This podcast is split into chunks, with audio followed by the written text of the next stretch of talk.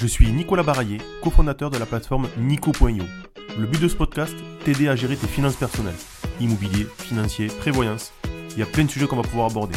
Partir plutôt à la retraite, protéger ta famille, tes enfants, acheter une résidence principale, se payer peut-être la voiture de tes rêves, le bateau. On va pouvoir parler de tout. Je t'invite à t'abonner à ce podcast, à en parler autour de toi. Allez, on y va.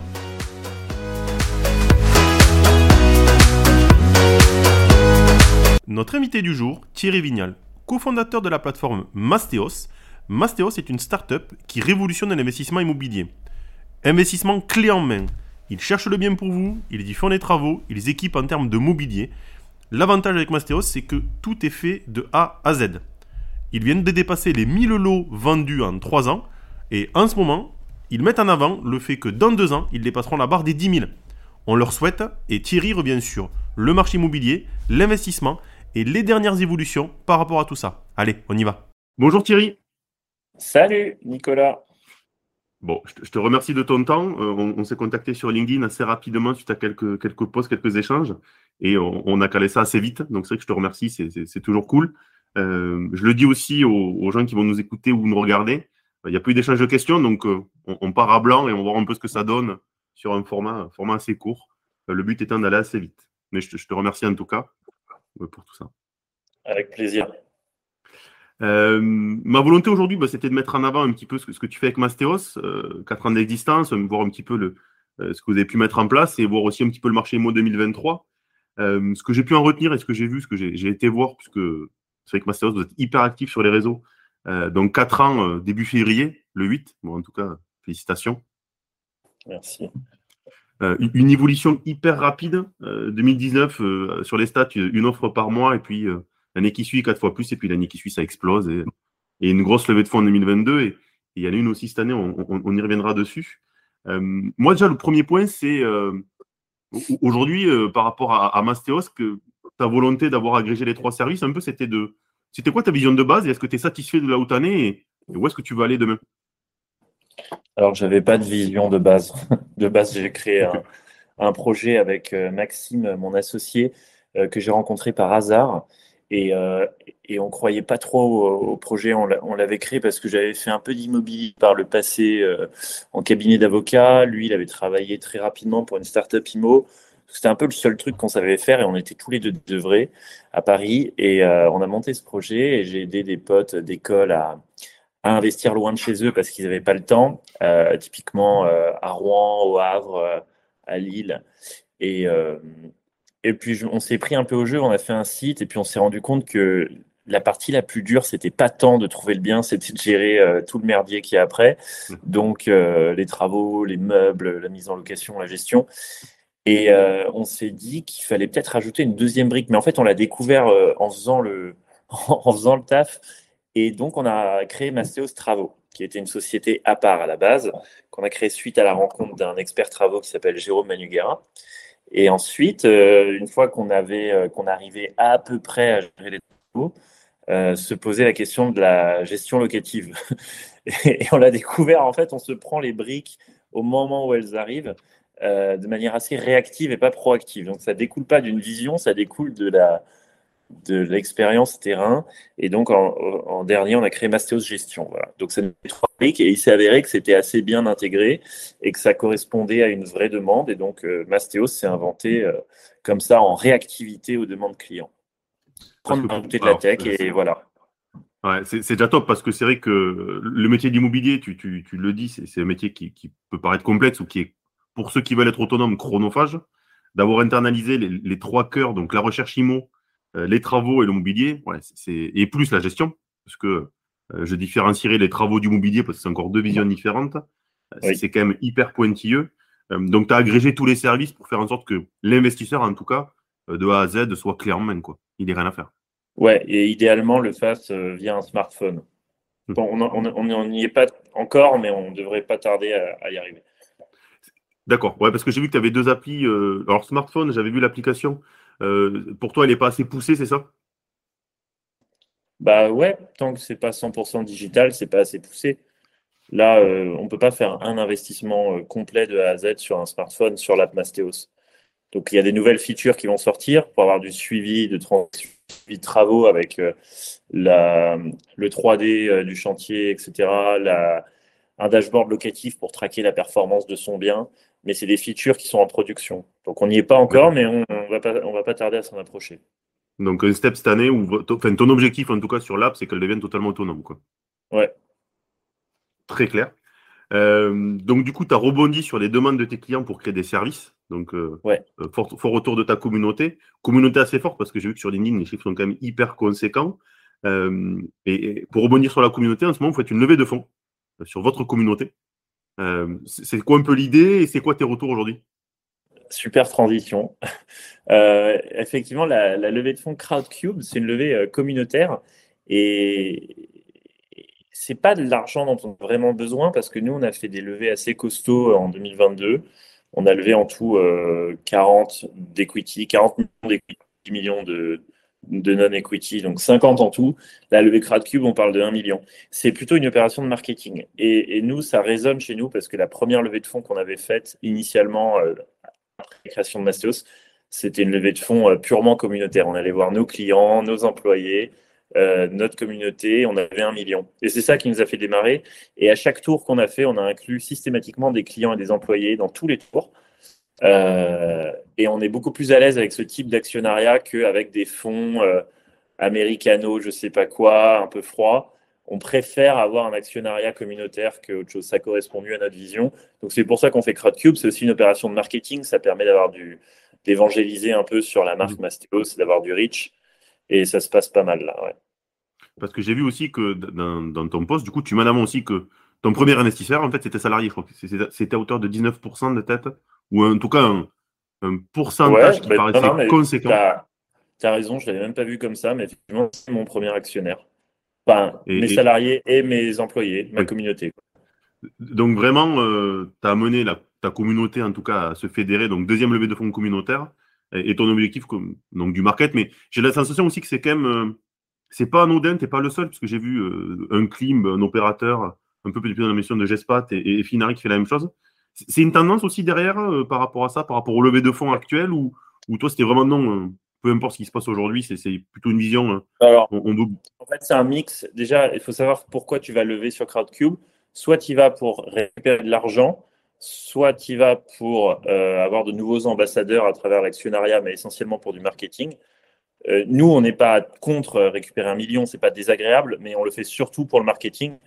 Et tu as de plus en plus de boîtes qui vont, euh, qui vont pour bah, lever du cash parce que le marché des fonds de venture capital, ceux qui investissent dans les startups, s'assèche.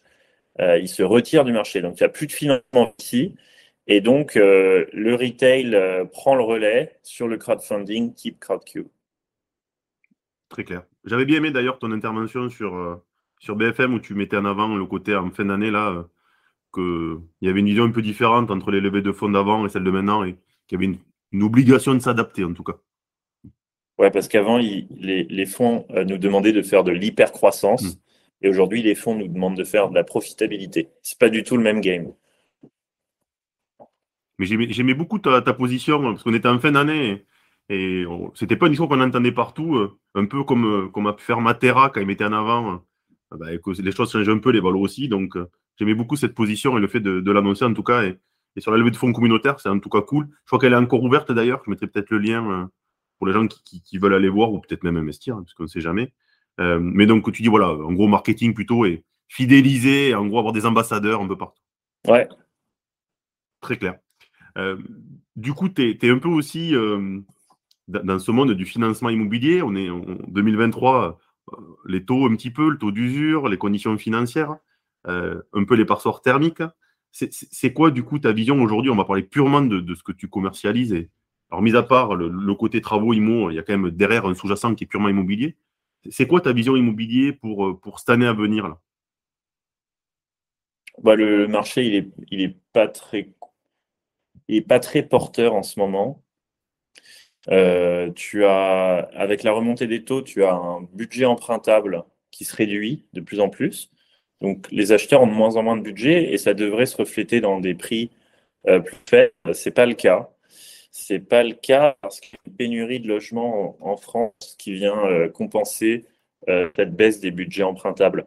comme tu as des promoteurs immobiliers qui peuvent plus construire parce que euh, les opérations sont plus rentables avec la hausse du coût des matériaux euh, et la baisse du budget des ménages, et par ailleurs l'absence de permis de construire délivrés par les villes, et enfin par des réglementations hardcore type ZAN, zéro artificialisation nette des mmh. sols, on a, on a quasiment plus de nouveaux logements construits face à une demande qui continue d'augmenter parce que tu as des ménages qui vivent de plus en plus euh, en solo, tu as des couples qui se séparent, il y a plus de demandes de logement. Et, euh, et donc, tu as une offre inférieure à la demande, ce qui fait que le marché, malgré la hausse des taux, ne baisse pas et même continue légèrement de s'apprécier. Mais il y a un ajustement qui se fait via les volumes plutôt que via les prix. Normalement, un marché réagit via les prix. Euh, là, les vendeurs ont quand même le choix de ne pas vendre. Hein. Ils ne sont pas encore la corde au cou. Mmh. Euh, ils ont emprunté à 1%, ils n'ont pas envie de revendre et de repartir sur un nouveau projet à 4%. Donc, euh, ils préfèrent s'abstenir, même sur les passoires thermiques. Donc, le marché est gelé et les transactions ont été divisées par deux. Euh, en revanche, les prix, eux, ne bougent pas. Est-ce que c'est une raison pour ne pas investir? Peut-être. Il faut quand même faire attention à pas trop s'éterniser parce qu'il y a toujours de bonnes excuses pour ne pas investir. Moi, quand les taux étaient à 0 ou 1, les gens me disaient non, mais euh, il y a le Covid, euh, il y a je sais pas quoi. Et au final, moi, j'ai des amis, euh, ça fait 5 ans qui me disent, qui trouvent des excuses. Et du, jour, du coup, 5 ans, c'est 5, 5, fois 12 mois de loyer, donc 60 000 euros plus la valeur du bien. Donc, on est sur du 100 000 euros de littéralement perdu. Quoi. Et il y a des gens qui attendent et finissent par jamais faire leur investissement et à 45 ans perdent leur job et n'ont pas de filet de sécurité ou alors euh, espère une retraite euh, au SMIC euh, péniblement, alors qu'il aurait fallu acheter quatre petits studios pendant sa carrière pour avoir 2-3 000 euros de plus tous les mois à sa retraite. Bref. Donc, attendre coûte cher. Il faut savoir que même quand on emprunte à, des taux élevés, en France, on peut toujours renégocier son crédit à la baisse. Donc là, les taux élevés, c'est temporaire. C'est pour faire face à la crise inflationniste suite à la guerre en Ukraine. Tout ça est très temporaire. Les prix du gaz sont en train de retomber, donc l'inflation va retomber, les taux vont baisser, on pourra renégocier son crédit à la baisse. Et c'est dommage du coup d'attendre un an et de perdre 12 mois de loyer pour ça. Alors, en tout cas, euh, je pense que tu as raison. En plus, on, parle de taux élevés, je pense qu'on a été mal habitué. Depuis 5 ans, euh, on est à, oui, à des taux à 1%, mais euh, moi j'ai commencé l'immobilier il y a quelques temps de ça. En 2008, on était à du 4 et il y avait des taux variables capés plus 2, moins 2. Donc, bon, moi, ça ne me choque pas. Je ne suis pas je ne suis pas surpris là-dessus. Oui, on a été peut-être. Euh, une fois qu'on te donne à manger du peut-être quelque chose qui est hyper bon, c'est compliqué de se dire ah, on va me donner un peu moins ou un peu moins de quali. Maintenant, oui, oui, euh, sur, cette année, sur les taux, bon, je pense que comme tu l'as dit, c'est renégociable, donc faut pas se freiner. Euh, est-ce que tu vois aussi, par contre, un effet de, de, de compte tenu des normes DPE qui ont été mises en place pour les, propriétaires bailleurs, tu vois une, une, tendance à vendre des biens en FG et des investisseurs les acheter? Ou c'est pas encore vraiment un, un raz-de-marée? C'est pas encore vraiment un raz-de-marée. Le marché n'a pas, euh, ne reflète pas les lois d'interdiction des passoires thermiques, dont les dates butoirs, je le rappelle, sont 2025 pour les G, 2028 pour les F et 2034 pour les E. Euh, ça concerne 11 millions et demi de logements en France, 5 F et G, 6 millions pour les E. Donc c'est beaucoup. Mais le marché s'en fout complètement. il, y a, très peu de. on observe très peu de discounts sur les passes thermiques, en tout cas sur les marchés tendus, type Paris, Bordeaux ou Lyon, un peu plus sur les, sur les marchés moins tendus. Euh, et la valeur verte des logements qui devrait inciter les investisseurs à faire de la rénovation énergétique pour revaloriser leurs biens, elle, elle est très elle n'est pas prise au sérieux par le marché. Pourquoi? Parce que l'État a un défaut de crédibilité sur euh, son programme, parce que tout le monde sait qu'il est impossible à tenir, et l'État repousse régulièrement les échéances, par exemple sur euh, l'audit énergétique obligatoire, etc., qui a été repoussé, et donc les gens se disent de toute manière c'est intenable, ils vont le repousser, il est hors de question que je brade mon bien. Donc il n'y a pas encore de réaction forte du marché là-dessus, ça, ça ne saurait tarder, mais ce n'est pas le cas. Et, euh, et c'est un jeu assez dangereux euh, d'essayer d'acheter les passoires thermiques parce que le, les Français sont de manière assez notoire euh, forts pour sous-estimer le coût des travaux. Hmm. Les travaux en France, à moins de faire dormir un Moldave sans passeport sur son chantier, ce qui est déconseillé, ça coûte 1000 euros par mètre carré. un chantier de rénovation énergétique, c'est 1000 euros du mètre carré quand on, quand on part de G. Parce que c'est pas juste de la rénovation énergétique. Quand tu fais de l'isolation par intérieur, c'est pas simplement le budget laine de verre. Il faut refaire le mur. Donc, il faut refaire l'électricité, sortir les prises, refaire du placo, refaire de la peinture. Le radiateur avec la tuyauterie, il faut appeler un plombier pour le, le déplacer. En fait, ça affecte tous les corps d'État. Il faut tout refaire. Quand c'est un G, c'est 1000 euros du mètre carré. 1000 euros du mètre carré quand tu es euh, à Saint-Etienne et que ton foncier coûte déjà 1000 euros du mètre carré. Ouais, ça fait cher. En fait, tu payes deux fois ton foncier. Et donc, euh, tu peux si tu achètes un appart à Saint-Etienne, à Chalon-sur-Saône ou à Maubeuge ou à Roubaix, à 1000 euros du mètre carré en pensant faire une bonne affaire et que le type en plus il dit c'est une passoire thermique donc je te fais 20% de discount mm. sur le prix, bah ok, mais de toute façon tu vas te prendre 1000 euros du mètre carré donc tu vas payer deux fois ton appart. Et c'est très dangereux de, jouer à l'acheteur euh, de passoire thermique. Alors je te rejoins en plus, on n'a pas parlé, mais euh, j'ai vu l'échange avec Matera. Euh, dans une vision de copro, il y a en plus souvent la réno de la copro parce que il y a des bâtiments, et je pense pour bâtiments parisiens euh, certains, je ne vois pas tellement comment on peut atteindre des notes de performance énergétique sans refaire les communs. Et là, c'est d'autres débats qui rentrent en jeu. Ouais, tu vas avoir des sacrées factures de, de, copro. Euh, donc attention, attention aux passoires thermiques. Et je voulais préciser aussi sur les taux élevés, il faut aussi les voir par rapport à En général, les économistes, ils raisonnent en taux réel. Donc tu prends le taux nominal, le taux auquel tu empruntes, moins l'inflation et ça fait ton taux réel. Euh, je vais t'expliquer pourquoi. Mais en gros, si tu empruntes à 3% et que tu as 6% d'inflation, c'est le cas actuellement, tu empruntes à moins 3. Pourquoi? Parce que ton l'inflation, elle fait baisser la valeur de l'argent. C'est le principe de l'inflation, c'est la perte de mm. pouvoir de l'argent. Et quand tu as 6% d'inflation, c'est-à-dire que ton argent, il vaut 6% de moins chaque année. Donc si tu le laisses sur un compte courant, tu pourras acheter chaque année 6% de moins s'il y a 6% d'inflation. Euh, c'est plutôt dans ton avantage quand c'est de l'argent que tu dois à la banque. Parce que ça veut dire l'argent que tu dois à la banque, il perd 6% de sa valeur euh, tous les ans. Et toi, tu ne le payes que de 3% d'intérêt. Donc ça perd 6%, tu payes 3. Donc, alors c'est assez théorique, mais c'est surtout, ce que ça veut dire surtout, c'est que ce que tu dois à la banque, ça reste fixe en, nominal, mais toi, tes revenus locatifs, ils mmh. ont tendance ils ont tendance, hein, ce n'est pas automatique, il y a des plafonnements de loyer, il y a plein de freins, mais sur le long terme, ils ont tendance à épouser l'inflation, à absorber l'inflation. Euh, tes revenus perso également, c'est pas automatique, mais en général, dans les contextes d'inflation, tu as des revalorisations salariales. Donc tes revenus, eux, ils prennent 6% par an, euh, locatifs et autres, alors que ce que tu dois à la banque te coûte que 3. Donc en fait, tu es gagnant, tu empruntes à moins 3%. Mhm. C'est comme ça qu'il faut le voir. On, on l'a toujours dit, normalement, s'endetter, selon le taux, c'est s'enrichir parce que, euh, surtout dans l'investissement locatif, comme, comme tu le proposes, euh, l'investisseur ne finance pas 100% de la mensualité. À moins qu'il ait acheté euh, dans un mauvais coin que ça ne se loue pas. la plupart du temps, 99% du temps, 70% c'est le locataire, ou ça dépend du ratio, mais en tout cas, il y a le locataire qui finance en très grande partie la mensualité et lui ne participe qu'à très peu. Ouais, bah, c'est le principe. L'idée, c'est que si l'investissement est, et réussi, il, attend, il, a, vocation à s'auto-porter, à s'auto-financer. La banque qui finance ton bien, c'est le locataire qui rembourse ta banque. Et il y a très peu de classes d'actifs dans le monde qui te permettent de faire ça. En fait, il n'y a que la pierre. Tu ne peux pas le faire avec une action LVMH ou du Bitcoin. Hmm. c'est clair. Et donc, euh, sur cette année, du coup, donc toi, ce que tu, vas mettre en avant, ce que je comprends, hein, euh, passeport thermique dangereux, parce que faut, faut, faut, maîtriser les coûts de travaux et, il y a une vision euh, globale et unique du bien. Donc, euh, euh, attention, d'aller chercher que le G, c'est aussi peut-être se mettre en danger sur une vision de travaux qu'on maîtrise un peu moins, ou voire pas du tout. donc, aujourd'hui, chez Masteros, la, vision, c'est quoi? C'est plutôt cibler des biens entre C et E, ou, et se dire, voilà, on va plutôt aller là-dessus parce que ils sont un peu moins mis en danger sur les travaux de réno, ça va nécessiter moins de charges. C'est quoi, du coup, les tendances que vous, aujourd'hui, vous, vous développez? Sur les, sur la rénovation énergétique? Ouais, ou sur la, vision des biens, euh, les opportunités que, tu mets en avant. Euh, est-ce que ce côté Renault, du coup, euh, bah. tu, le mets un peu en avant ou pas du tout C'est honnêtement, les travaux, ça coûte vraiment cher en ce moment. Hein. C'est et, du coup, c'est assez sensible comme sujet parce que ça va dans un marché qui n'est plus haussier. Avant, il était haussier. Maintenant, il l'est plus. Je n'ai pas dit qu'il était baissier, mais il n'est plus mhm. haussier. Euh, tu ne récupères pas immédiatement euh, tes travaux sur euh, le prix du bien.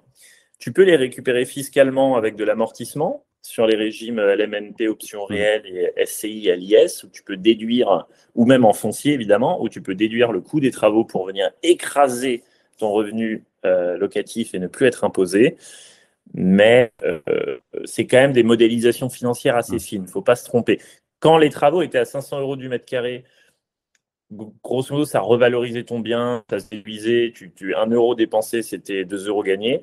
Là, aujourd'hui, euh, le coût des travaux est tellement élevé que l'équation est plus si simple. Donc, il faut être très prudent sur euh, les biens qui ont beaucoup de travaux. D'accord. Donc, ouais, vigilance sur le, sur le volume de travaux et euh, pas chercher quelque chose où, où, on a pu voir par moment moitié foncier, moitié travaux. Quoi. Ce qui peut être mis en. Ouais, c'est parce que sur les marchés haussiers, quand l'emprunt n'est hmm. pas cher et qu'il n'y a pas de hyperinflation des matériaux, oui. En ce moment, non. Donc, mollo sur les travaux. Moi, je suis ravi, hein, ça me fait gagner de l'argent. Je suis une boîte de travaux essentiellement, mais. Mais, euh, voilà. mais, c'est compliqué. Là. Les matières premières, tu l'as dit, le neuf coûte de plus en plus cher avec les nouvelles normes. Les matières premières, elles explosent. Et après, euh, il y a aussi la capacité, euh, le planning des artisans. J'ai l'impression que c'est aussi complexe en ce moment. Quoi. Ouais. du coup, donc, les, 40, les 4 ans, les 4 ans, le 8 février, tu disais sur le développement de l'appli, voilà, le, fait qu'elle soit purement autonome. Euh, il y a des choses que tu prépares, du coup, cette année, quelques lancements. Euh, à Mastas, j'ai vu ça un petit peu sur, le, sur, sur, LinkedIn, euh, sur la vision plutôt locataire. Voilà, c'est quoi un petit peu les dernières actus et qu'est-ce que tu prévois pour cette année? Voilà, on a fêté notre millième vente, je crois que tu l'as mentionné, en trois ans. Euh, donc on a passé un palier, on peut commencer à regarder pour la suite. Euh, on, a ouvert trois pays, la Belgique, la France, l'Espagne, et on a un peu moins de 500 salariés dans la team. Donc on a, on a franchi un palier, disons, et, et, maintenant on essaye de donner un peu de sens et un peu de profondeur à ce qu'on fait. Et ça, ça passe par euh, ce qui peut donner du sens, c'est l'aspect écologique de ce qu'on fait. C'est pour ça qu'on va s'investir énormément dans la rénovation énergétique cette année. Et on fait un partenariat avec le leader euh, actuel euh, pour rénover les passoires thermiques, enfin en tout cas participer à la rénovation, enfin rendre cette rénovation un peu plus intéressante, un peu plus faisable, travailler avec l'État, etc. pas forcément ouvrir de nouveaux pays parce qu'on veut se concentrer sur les pays où on est présent et par exemple, l'Espagne, c'est un marché qui est extrêmement porteur sur le locatif. Donc, on va ouvrir de nouvelles villes en Espagne. Euh, la tech, il faut qu'on délivre. Les gens nous attendent au tournant. On a fait des grandes levées de fonds et, euh, et les gens ne voient pas suffisamment la tech qu'on produit. Donc, euh, les features vont sortir. On va pouvoir commencer à digitaliser beaucoup plus le parcours de l'investisseur. effectivement, Amastas, c'est une marque qu'on voulait dédier à nos locataires parce qu'ils n'ont pas forcément les mêmes mmh. intérêts que les investisseurs et on, considère que les locataires sont nos clients finaux finalement. que quand, quand, on propose un logement, euh, un appartement à un investisseur, c'est finalement un toit pour un locataire. Et notre client, c'est le locataire. Et on veut corréler le bien-être du locataire à la performance financière euh, dont jouit l'investisseur. Et, et, donc, voilà, on veut chouchouter cette communauté via la marque Amastas, qui est une marque entièrement dédiée à notre communauté de locataires. On en a 1500 aujourd'hui. Ouais, très clair. Donc, du coup, aujourd'hui, tu vas recentrer, enfin, tu vas recentrer. Le client est toujours prioritaire, mais tu as, deux gros clients, l'investisseur et le locataire. Le locataire qui fait que ton investisseur est satisfait parce que son taux de remplissage est important, un peu de turnover. On le sait, quand, on met en location un bien qui est de qualité, ben, le locataire a tendance à rester parce qu'il ne veut, il veut pas en partir. Et, du coup, d'avoir une communauté forte aussi euh, par rapport à ça. Et du coup, tes, livraisons sur la tech et euh, Ok, donc euh, l'actualité à venir sur, sur Masteos, c'est ça. Euh, et le step des 1000 ventes, du coup, euh, gros step. Bah voilà, il a été franchi, donc le prochain c'est 10 000. Et pour atteindre 10 000 ventes, il va falloir qu'on refasse une levée de fonds parce que on ne va pas attendre 10 ans pour atteindre 10 000 ventes. Quoi. On veut que ça se fasse dans les 18 prochains mois ou les deux prochaines années. Donc probablement ah ce qu'on appellera série B. Donc aujourd'hui, ton objectif, donc euh, sur 18 mois, c'est de claquer les, 10, les, les 9000 en fait, de plus. Je regarde disent. Euh, non, plutôt 2 ans que 18 mois, mais ouais. Et, mais euh, ça passe forcément par une série B. Hein. Ok. Série B, bah, en tout cas, c'est un bel... C'est des tours de financement. Et, et ces montants qui sont assez astronomiques de nos jours, hein. on avait fait une levée à 40 mm. millions l'été dernier, c'est un peu des cheat codes pour accélérer très vite. Ça, parce qu'une fois que tu as 40 millions sur un compte, tu peux embaucher 300 mm. personnes d'un coup. Et alors que si tu vas en, en, autonomie ou en autofinancement, ça met 10 ans. Avec une grosse levée de fonds, ça met un an et demi, deux ans. En tout cas, l'objectif des 10 000, c'est un bel objectif. je te le souhaite parce qu'en 24 mois, c'est très beau. Euh, moi, j'en ai fini. On s'était fixé une petite demi-heure. On arrive quasiment au bout. Donc, euh, donc, je te remercie de ton temps et ta transparence. C'est vrai que depuis le début, on échange sur tout. Euh, il n'y a pas de sujet, il a pas de sujet tabou. Hein, on parle de tout. Je, te, je, te, souhaite un bel anniversaire le, dans quelques semaines, puisque c'est demain. Est-ce qu'il y a des choses que tu voudrais rajouter sur Mastéos ou en général Je pense que les gens devraient moi, moi, je parle à des investisseurs locatifs et il y a une forme d'entrepreneuriat dans, l'investissement locatif. Il y a quand même une prise de risque. C'est, euh, on se jette un peu dans l'inconnu. Euh, ça peut mal se passer. Enfin, il y a une prise de risque. Et donc, je m'adresse à des gens qui sont à l'aise avec la prise de risque. Et la plus grande, euh, la plus belle prise de risque, c'est l'entrepreneuriat. Donc, je, les gens qui nous écoutent à, à ne pas être effrayés par l'entrepreneuriat, à ne pas croire euh, qu'il faille être euh, quelqu'un de spécial euh, pour le faire. Hein. Nous, je t'ai dit, on, avec mon associé, on était dans un bar et on n'avait aucune idée de ce qu'on faisait. Et on a fait un site et puis c'est venu petit à petit. quoi. Donc, parfois, on a eu un peu de chance, on était au bon moment, au bon endroit, mais pas besoin d'idées révolutionnaires non plus. Hein. tu vois, on branche un, investisseur avec un, vendeur et on fait les travaux. Donc, y a pas, on n'a pas inventé la poudre. Donc, j'invite tes auditeurs à, à mieux accepter la prise de risque et, à, regarder un peu ce qu'on peut faire côté entrepreneuriat. À oser. Moi, je, te rejoins là-dessus. Euh, en France, on ne met pas assez en avant le. On peut échouer, parce que je trouve que l'échec fait partie de la vie d'un entrepreneur. Il faut savoir se remettre en question. Mais ne pas essayer, pour moi, c'est je ne comprends pas. Et je te rejoins là-dessus, c'est. Euh, euh, ouais, il faut oser, quoi. En fait, tu l'as dit, vous étiez dans un bar, souvent, c'est là où on trouve les meilleures idées. Hein. Après trois bières, nos idées sont beaucoup plus ouvertes qu'au début. ouais. Ou du, ou du Après trois grenades. Avec... C'était des grenadines euh, dans mon cas. Bon, c'est un sujet. Mais euh, de toute façon, c'est le dry January, donc c'est au gaz. Pour moi, tout va bien. Mais, euh, mais oui, je te rejoins. Oser, c'est il faut oser parce que, en tout cas, c'est une belle réussite en quatre ans d'arriver, d'avoir autant de staff, autant derrière d'investisseurs, de, une communauté forte qui permet de lever deux fois des montants conséquents. Ouais, c'est cool. Ouais, bah, la période euh, s'y prêtait. Euh, elle s'y prête un tout petit peu moins en ce moment, mais ça va, ça va revenir. Donc, euh, apprenez à oser, comme tu dis. Merci, Nicolas, eh ben, pour ton temps. Je te remercie, Thierry. Bonne journée, bon week-end. Merci encore. Salut, ciao. Au revoir. Salut, salut. C'était un épisode de Nico Poignot. J'espère que ça t'a plu. À bientôt.